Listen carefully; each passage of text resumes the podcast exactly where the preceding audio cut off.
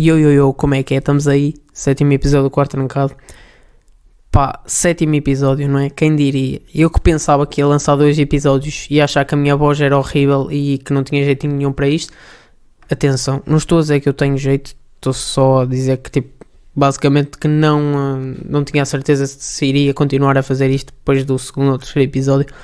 Mas cá estou eu. Sinceramente, acho que, como eu tinha dito, acho que nunca. Nunca pensaria que conseguiria fazer isto.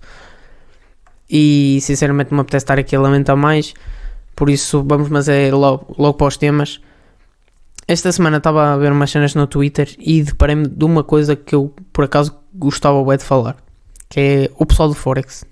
O pessoal do Forex é, é tipo como um indiano a tentar nos vender uma chamuça ou uma coroa de flores enquanto estamos num bar acompanhados por uma, por uma menina ou assim.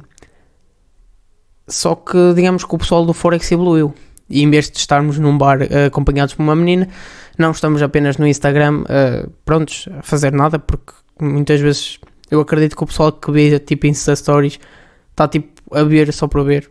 Até porque eu já falei isto com outras pessoas e, e muitas me confirmaram que tipo, só viam aquilo para ver e não propriamente para saber a vida dos outros que também é uma das boas funções do Instagram. Mas hoje não é para falar sobre o Instagram, é sim sobre o pessoal do Forex. O pessoal do Forex é por natureza assim bastante chatos, na minha opinião. E, eh, e acredito que tu que estás a.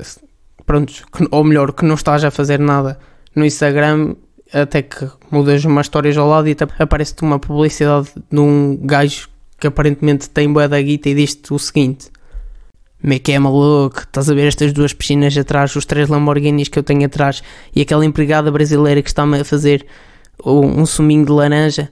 Estás a ver? Eu tenho bué da guita e se quiseres ganhar bué da guita é só começar a investir nestes mercados financeiros que estão a bombar, por isso não te esqueças. Inscreve-te no nosso Telegram, ou lá o que é que nós usamos e já sabes, não percas tempo, não percas o teu tempo sem fazer a tua guita.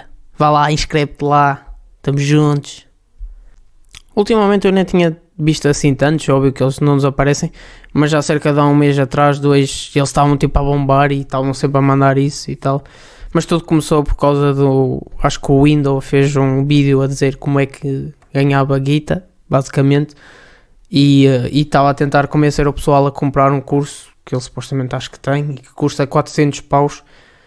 E, e isso é uma cena interessante de falar porque. Um, porque basicamente uh, vender cursos de Forex em 2021 é a mesma merda que tu comprares uh, um produto na Wish. Uh, a imagem pode ser bem bonita, neste caso, tipo, a cena de tu ficares rico até pode ser bastante interessante de se pensar e, e até podes querer mesmo muito ficar rico, que é um bocado só estúpido, mas, mas yeah, tu até podes querer ficar muito rico e tal, mas lá no fundo sabemos que se vais a fazer essas cenas das criptomoedas e, e essas cenas que isso não vai acontecer.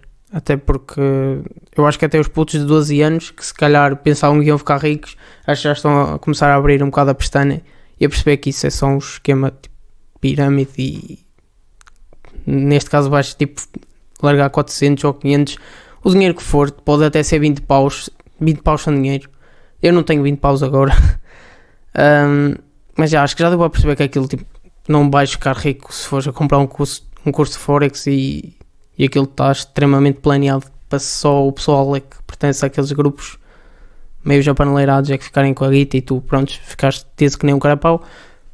Mas, hum, mas já, tipo, o pessoal do Forex é tipo o pessoal da Wish. Tu compras uma cena, compras tipo sei lá, um, um computador que lá aparece o preço. Ah, preço inicial 120 paus. É óbvio que um computador bom nem sequer custa 120 paus. É um exemplo. Ah, computador Mega Gamer, uh, eh, 120 paus, mas podes adquiri-lo por 3 euros e meio. E a cena do Forex é basicamente isso.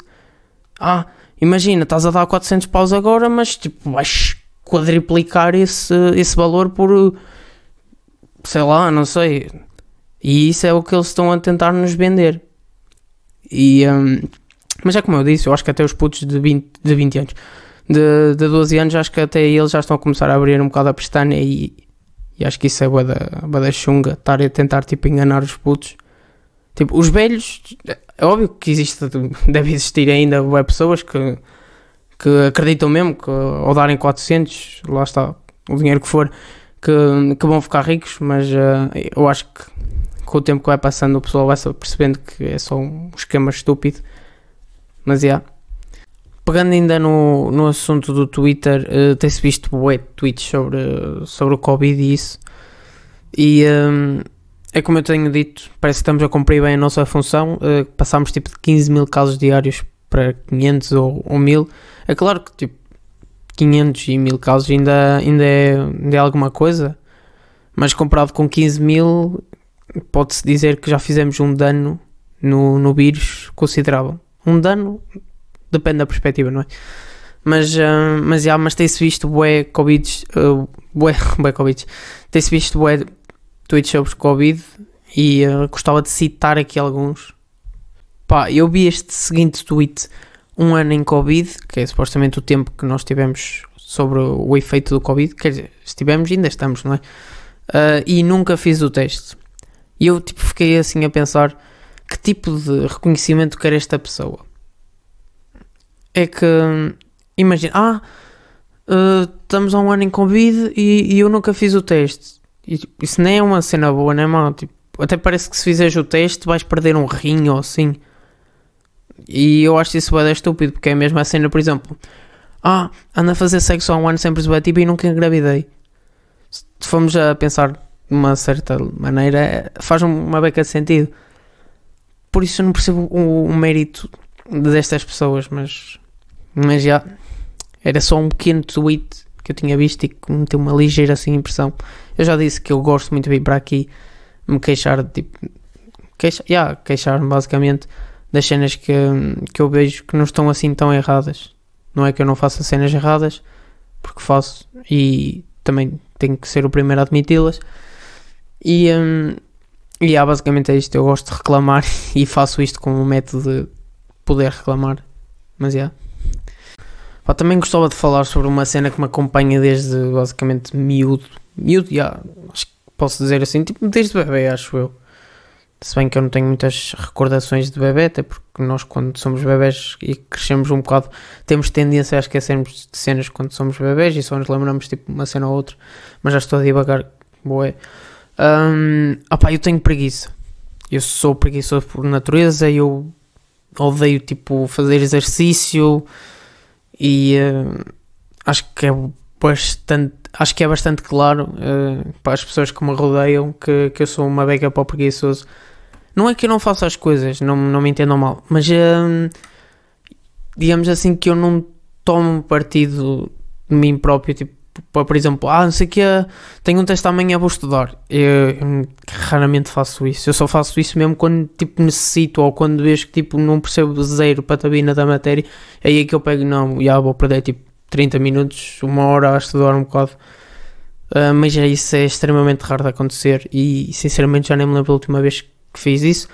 Não é que me orgulho porque é só estúpido e eu poderia tirar tipo, notas bem melhores se eu fizesse isso, mas uh, lá está, é, é, como eu disse no início do tema, eu sou preguiçoso. E ser preguiçoso não é uma cena que me orgulho, mas é, lá está, é uma cena que me acompanha há bastante tempo e é difícil fazer alguma coisa para poder mudar. Porque parece que já estou tão habituado com o facto de eu ser preguiçoso que não parece que não quero mudar. Parece que me sinto tão bem a ser preguiçoso. E, e eu já tenho isto. Aliás, meu pai diz-me isto desde que, desde que me lembro, basicamente. Uh, eu acho que acordei a pessoa a chamar-me preguiçoso e daqui a meia hora vai entrar o meu, vai entrar o meu pai pelo quarto e vai-me dizer: Oh, sou preguiçoso, porque é que não arrumaste a louça? Para que fique claro, já arrumei a louça. mas, um, mas ser preguiçoso é uma cena extremamente má e, e, horrível e acho que, que eu não devia ser assim.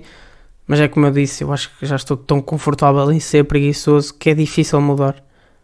Mas uma cena que eu por acaso tenho, porque há boa pessoal que diz: Ah, eu sou preguiçoso, mas eu não faço. Não, por exemplo, hum, se a minha avó, o meu pai, tipo, pessoal que me conhece, tipo, me pedir alguma cena e, e imagina se, por exemplo, a minha avó pede-me: Ah, não sei o que, oh, por acaso, Eduardo, achas que me consegues vir ali cavar terra, cavar a terra e plantar batatas?